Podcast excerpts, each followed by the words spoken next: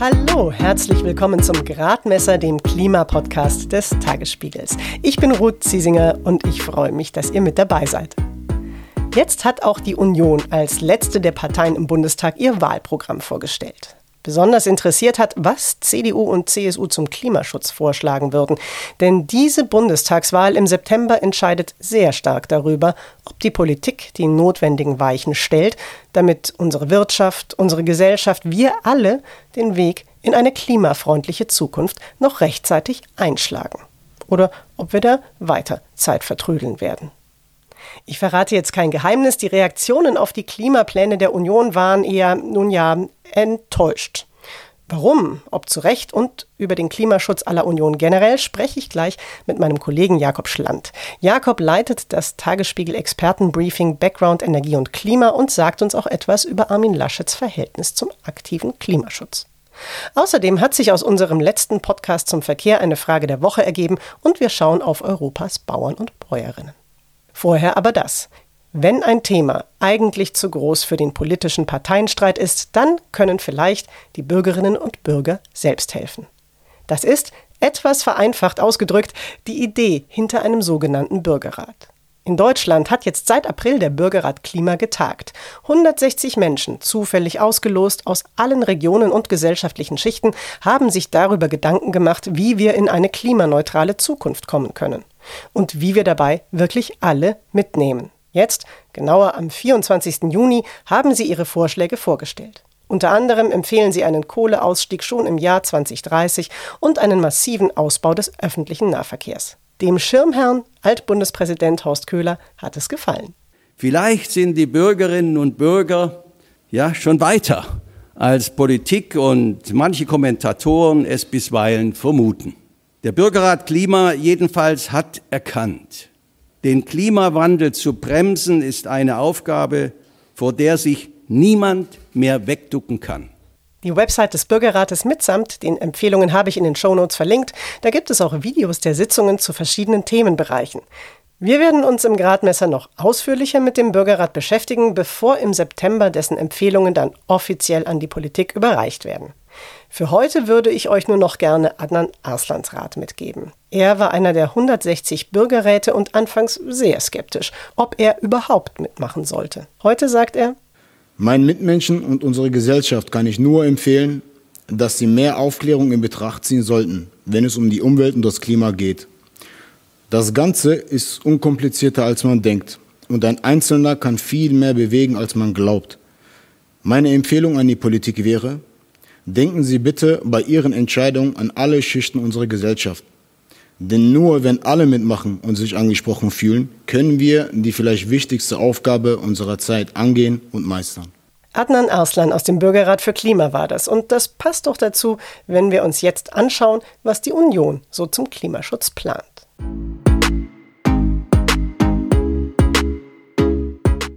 Seit 16 Jahren regiert die Union mit Bundeskanzlerin Angela Merkel das Land. Frau Merkel hört auf, die Union will weitermachen und zwar mit Armin Laschet als Merkel-Nachfolger. Was das klimamäßig bedeuten könnte, darüber haben mein Kollege Jakob Schland und ich über Teams miteinander gesprochen. Jakob leitet, wie gesagt, das Tagesspiegel Expertenbriefing Background Energie und Klima. Ja, lieber Jakob, die Energieökonomin Claudia Kempfert hatte letztens im Gradmesser empfohlen, bei den Wahlprogrammen der Parteien darauf zu achten, ob sie sich einmal zu den Pariser Klimazielen bekennen und dann mit was für möglichst konkreten Maßnahmen sie diese Ziele erreichen wollen. Wenn wir das jetzt mal als Maßstab anlegen, Bekenntnis zu Paris und konkrete Pläne, wie steht das Wahlprogramm der Union hier da? Naja, das Wahlprogramm der Union erfüllt sozusagen das erste Kriterium. Es bekennt sich ganz klar zu den Pariser Klimazielen. Ähm, es gibt auch Zwischenziele an, die aber inzwischen Konsens sind und ja auch schon gesetzlich verankert sind, zum Beispiel Emissionen bis 2030 um 65 Prozent im Vergleich zu 1990 senken, 2040 dann 88 Prozent. Es bleibt aber sehr unbestimmt bei den konkreten Maßnahmen. Dort vermisst man vor allem genaue Zahlen, zum Beispiel zum Ausbau der erneuerbaren Energien. Du hast es genau den Punkt angesprochen, der auch äh, in den vergangenen Tagen schon heftig kritisiert worden ist. Man nennt eben relativ viele Ziele, aber im Wahlprogramm selber hört man dann, wenn es konkret wird, eigentlich öfter mal ein Nein zu konkreten Maßnahmen. Ich frage mich jetzt, auf was für Instrumente setzt die Union denn dann, wenn sie sagt, wir bekennen uns zum Klimaschutz? Also sie setzt ausgerechnet auf die CO2-Bepreisung, die sie ja in letzter Zeit so stark thematisiert hat, man muss mhm. sagen auch negativ thematisiert hat. Sie will äh, eine europäische Lösung ähm, bestmö äh, bestmöglich. Ähm, sie will aber auch den Aufwuchspfad der CO2-Bepreisung straffen, wie es so wunderbar im äh, Wahlprogramm formuliert ist, und dann aber eben so schnell wie möglich zu einem europäischen Emissionshandel übergehen. Das ist, muss man klar sagen, letztlich auch schon in Übereinstimmung mit weiten Teilen der Klimaökonomen, Klimawissenschaftler und so weiter und so fort. Dass eine europäische Lösung richtig ist, ähm, bestreitet kaum jemand. Ne?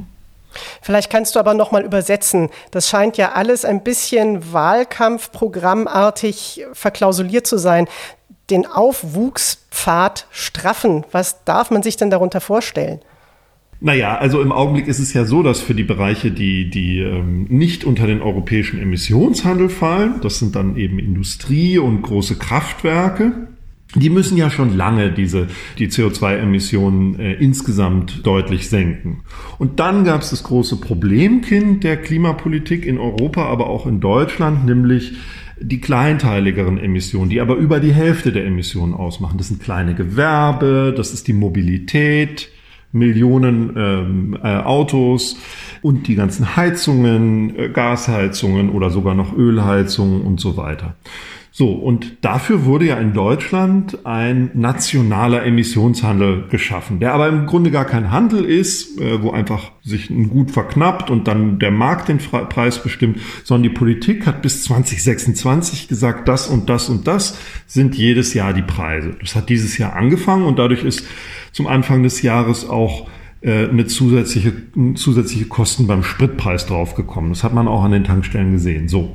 Und dieser Preispfad, den hat Schwarz-Rot eben festgelegt und die Frage ist jetzt, wie stark erhöht man den eigentlich? Und das meint die Union, wenn sie sagt, wir wollen den Aufwuchspfad der CO2-Bepreisung straffen. Im Grunde könnten Sie auch hinschreiben, wir wollen, dass Benzin, Diesel und Heizöl äh, und Erdgas fürs Heizen schneller teurer werden. Das machen Sie aber natürlich nicht. Und da wird es natürlich ein bisschen seltsam, weil genau dafür wurde ja, wurden ja auch die Grünen massiv attackiert, wegen diesen 16 Cent dieser ziemlich elendigen Debatte. Ja, wenn wir uns zum Beispiel den Energiesektor angucken, dann ist ja auch ganz klar, wir müssen schlicht auch weg von den fossilen Energieträgern. Also wir müssen weg vom Heizöl, vom Benzin, vom Diesel, vom Gas und so weiter. Und wir müssen diesen ganzen Energiebedarf durch grünen Strom zum großen Teil decken oder wollen das zumindest versuchen, also durch erneuerbare Energien. Wie viel mehr Windkraftanlagen, Solaranlagen bräuchten wir denn, um das hinzukriegen? Und was sagt die Union da konkret dazu? Ja, das ist tatsächlich äh, so ein bisschen der Kern der ganzen Debatte. Also alle sagen eigentlich, wir brauchen mehr Erneuerbare. Das sagt übrigens auch die Industrie inzwischen ähm, sehr, sehr deutlich. Ne? Wir brauchen das direkt als Strom, damit er in die E-Autos, die immer äh, stärker sich am Markt durchsetzen werden, äh, fließen kann. Wir brauchen ihn aber auch indirekt, zum Beispiel zur Erzeugung von Wasserstoff. Und wenn wir die Industrie umstellen wollen, chemische Prozesse, Gasstahlwerke, brauchen wir eben noch viel mehr Strom. So, wo soll der eigentlich herkommen? Der Ausbau der erneuerbaren Energien ist in den letzten Jahren gerade bei der Windkraft vor allem nicht daran gescheitert, dass es nicht zum Beispiel genug Geld gibt für die Windmüller oder dass der politische Wille, dass so und so viel Gigawatt pro Jahr dazukommen, nicht da wären, sondern der ist eigentlich hauptsächlich daran gescheitert, dass es einfach nicht genug Flächen und Genehmigungen gibt für neue Windkraftanlagen. Und ähm, es ist also weniger ein Geldproblem, sondern ein politisches Problem, das zum Beispiel durch diese Abstandsregeln bestimmt wird oder auch aus der anderen Richtung durch bestimmte naturschutzrechtliche Vorgaben, Vogelschutz und so weiter. Das darf man auch nicht vergessen. Diesen Konflikten ist man bis jetzt eigentlich ausgewichen. Also man hat jahrelang eigentlich die Windkraft ziemlich kaputt gehen lassen, ziemlich runtergehen lassen und sie nicht gestärkt. Bei der Solarenergie kann man tatsächlich auch viel machen. Da muss man auch äh, viele Hemmnisse, auch bürokratische Hemmnisse abbauen. Ähm, da erwarten aber eigentlich alle, dass das sozusagen schon stärker auch in Anführungszeichen von selbst passiert, weil einfach Solarenergie inzwischen sehr günstig ist. Und was die Parteien da liefern, ähm, das wird sich ehrlich gesagt in keinem Wahlprogramm zeigen, mhm. äh, sondern das wird sich im Handeln nach der Bundestagswahl zeigen. Man kann ja aber trotzdem, auch wenn man sagt, naja, das Wahlprogramm wird da vielleicht nicht so detailliert werden, ja auch drauf gucken, was haben denn die Parteien bisher so gemacht. Und gerade bei der Energiewende sagen diejenigen, die eben finden, das geht nicht schnell genug damit voran, dass eigentlich einige der größten Bremser im CDU-geführten Wirtschaftsministerium gesessen haben, gerade die letzten vier Jahre. Was gibt dir denn die Hoffnung, dass das jetzt dann anders werden sollte? Also diese, diese Bremser haben sich eigentlich inzwischen selbst ausgebremst. Ich glaube, das ist ein paar Jahre lang gut gegangen und der Druck ist jetzt einfach zu hoch. Im Übrigen sind, werden auch einige konkrete Personalien ausscheiden. Vielen bekannt sein dürfte da der CSU-Abgeordnete Nüsslein, der ja in diesem Maskenskandal verwickelt war und sicher einer von denen, die da auf der Bremse standen waren. Das, da, da führt, glaube ich, kein Weg dran vorbei, auch wenn man sich hier nicht zu parteiisch äußern möchte. Peter Altmaier, der Bundeswirtschaftsminister, hat ja sein Erweckungserlebnis gehabt und hat auch Fridays for Future ernst genommen. Er hat es allerdings nicht mehr geschafft. Da blieb dann auch nicht mehr allzu viel Zeit, den großen Rundumschlag und den Befreiungsschlag sozusagen zu üben. Die ähm, Gesetzgebung ähm, und Regulierung der letzten ähm, Jahre ist schon von großer, sagen wir mal ganz höflich, großer Vorsicht geprägt gewesen. Das wird sich nicht nach der Wahl auf jeden Fall ändern. Fast egal, wer genau dieses Ministerium besetzt. Das geht so nicht weiter und das wird auch nicht so weitergehen. Da bin ich relativ sicher.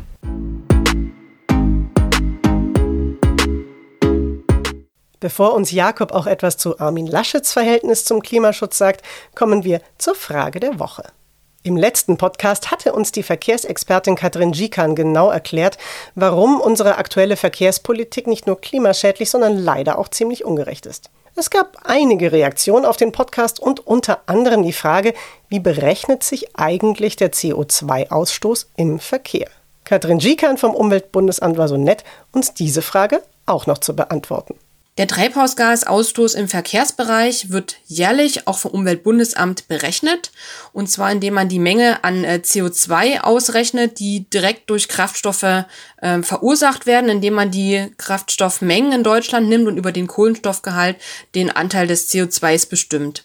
Darüber hinaus gibt es weitere Treibhausgase wie Methan und Lachgas beispielsweise, deren Ausstoß aber abhängig ist von beispielsweise Motortyp äh, und auch Abgasnachbehandlung und Fahrweise so dass es etwas schwieriger wird, das dann mit einem ähm, Bottom-up-System zu berechnen. Da braucht man relativ viele Daten. Ähm, wenn man das gemacht hat, kommt man zu einer Menge von Methan und Lachgas, die dann auch nochmal umgerechnet wird, weil diese beiden Treibhausgase eine viel höhere Klimawirksamkeit als CO2 haben. Und deswegen werden dann äh, CO2-Äquivalente berechnet, um das gut sozusagen vergleichen zu können. Und am Ende erhält man eine Gesamtmenge an Treibhausgasausstoß im Verkehr, die in CO2-Äquivalenten angegeben gegeben wird. Das wird jährlich neu berechnet.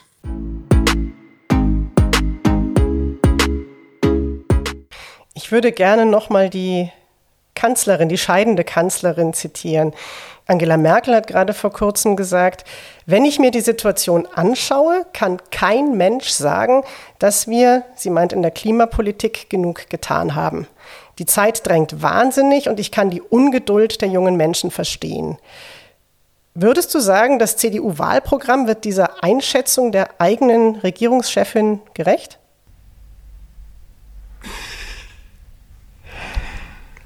Seufzt. Ähm, also ich habe so ein bisschen ein Problem mit diesem Einschließen auf die Union. Es ist doch wirklich nicht so, dass die Union hier irgendwie sagt, ähm, also Klimaschutz wollen wir nicht. Zum Beispiel wie die AfD, die sagt, den menschgemachten Klimawandel, den gibt's gar nicht, das sind natürliche Schwankungen. Und selbst wenn es den gibt, dann ist der gut, weil dann wachsen die Pflanzen schneller und ein bisschen wärmer finden wir alle schön.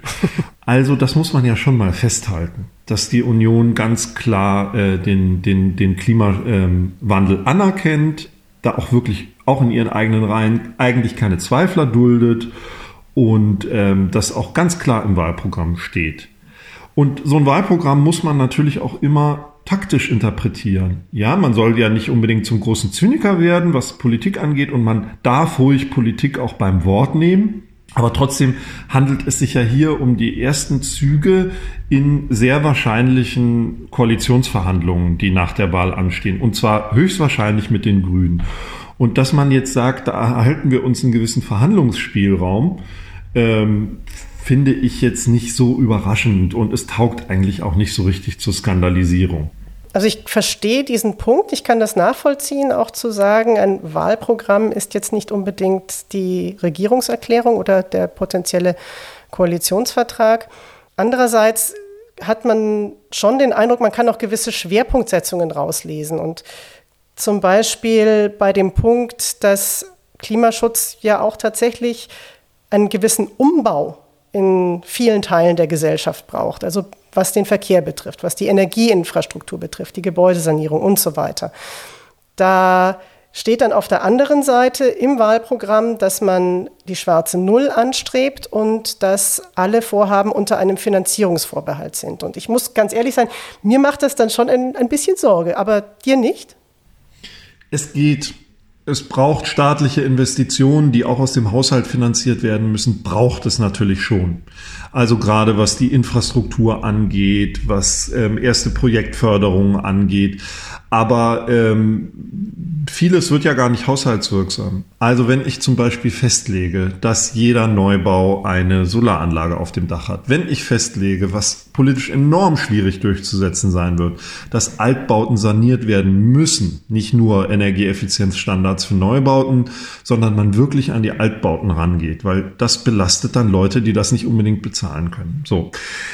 Äh, anderes Beispiel Tempolimit kostet keinen Cent. Also insofern ist so ein, ähm, ein, ein, ein Haushaltsvorbehalt gar nicht so schädlich, wie er auf den ersten Blick vielleicht aussieht. Oder muss es zumindest nicht sein.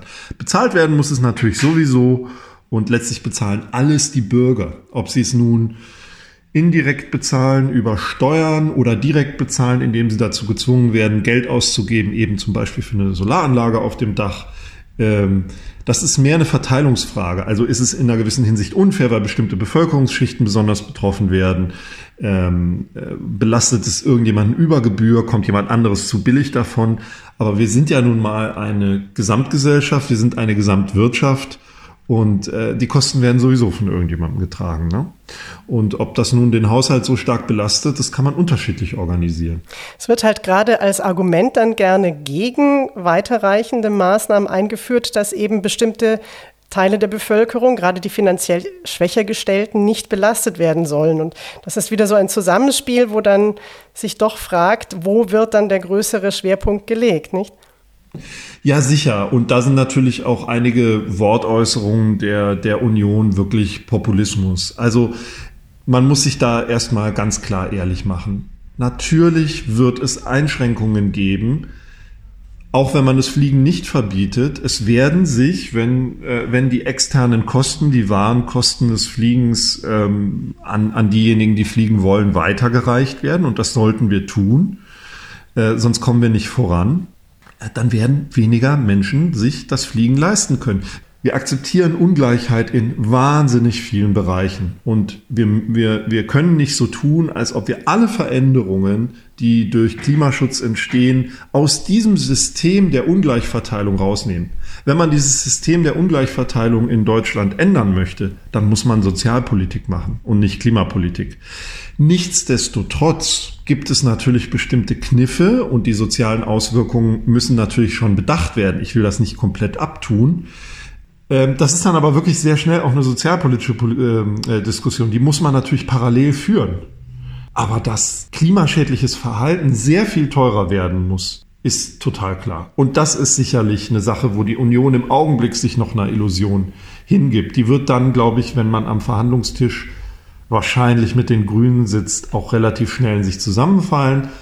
Und das ist für mich auch ein wichtiger Grund, warum die Union trotz der Einsicht in den Klimaschutz sich da jetzt zurückhält. Wenn die jetzt schreiben würden, wir wollen mindestens 10 Gigawatt Solar pro Jahr Ausbau, also eine riesige Summe Dann würden die Grünen Wunder sagen, wunderbar, dann äh, gehen wir in die Verhandlungen rein mit 15, dann einigen wir uns auf 12,5 oder so. Ne? Ähm, also eine Verhandlungsmasse zu erhalten, ist taktisch, politisch nachvollziehbar. Da steckt ein gewisser Zynismus drin, aber so ist eben Politik. Das war jetzt ein interessanter Einblick in politische Verhandlungen. Vielen Dank. Vielleicht zum Schluss, lieber Jakob. Wie ernst nimmt denn Armin Laschet selbst das Thema Klimaschutz? Ja, also bei Armin Laschet habe ich so ein bisschen, bin ich vielleicht auch von, von seiner Corona-Politik geprägt. Ich finde, da hat er leider gezeigt, dass er äh, zumindest in diesem Fall äh, nicht in der Lage war, äh, Dinge richtig zum Ende hinzudenken. Das äh, ist besorgniserregend. Es gibt auch wirklich unglückliche Äußerungen von ihm zum Klimaschutz. Auf der anderen Seite, äh, wenn man sich anguckt, was er denn nun als NRW-Ministerpräsident gemacht hat, ähm, ist das nun nicht nur schlecht. Natürlich hat er der Braunkohle die Stange gehalten, ähm, hat sich da aber mehr oder weniger im Windschatten der ostdeutschen Ministerpräsidenten ähm, bewegt, ähm, aber da kein schlechten Deal in Anführungszeichen für seine Braunkohlewirtschaft und auch die Beschäftigten rauszuhandeln. Auf der anderen Seite ähm, hat er aber auch, ähm, ist er recht früh in Dialog mit den großen Industrieunternehmen, die nun mal zu einem sehr erheblichen Teil in Deutschland in Nordrhein-Westfalen angesiedelt sind, getreten und hat sich ziemlich eingesetzt für ähm, ja, Alternativen und grundsätzliche Umstellungen industrieller Prozesse auf Klimaschutz. Also es ist ein ambivalentes Bild. Ich glaube auf gar keinen Fall, dass er so naiv oder gar feindlich ist, wie er manchmal dargestellt wird. Die Frage ist tatsächlich, macht er das zu einem Herzensthema und zu einem Thema, in das er massiv politisches Kapital investiert? Das glaube ich ehrlich gesagt nicht. Und das kann man natürlich auch kritisieren, dass sich das abzeichnet. Jakob, ich danke dir ganz herzlich für deine Einschätzungen.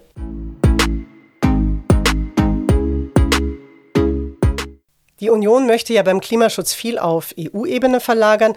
Da hat gerade der Europäische Rechnungshof die Landwirtschafts- bzw. Agrarpolitik schwer gerügt.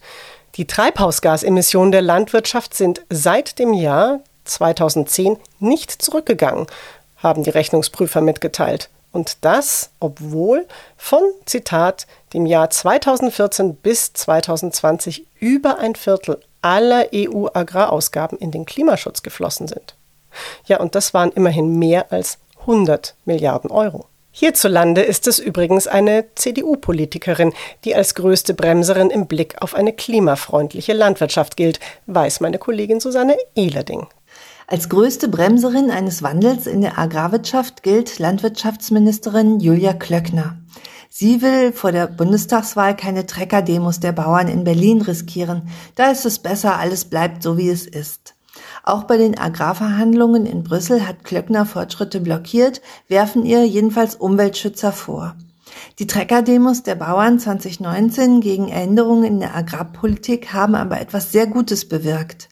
Die Bundesregierung hat daraufhin eine Zukunftskommission Landwirtschaft eingesetzt, die nächste Woche ihren Abschlussbericht vorstellt. Wie man hört, haben sich die Bauern und Umweltschützer viel mehr angenähert, als möglich schien. Ein Bremser sind auch die Handelsketten, die großen Preisdruck auf die Bauern ausüben. Ökologische Produkte wären ja teurer.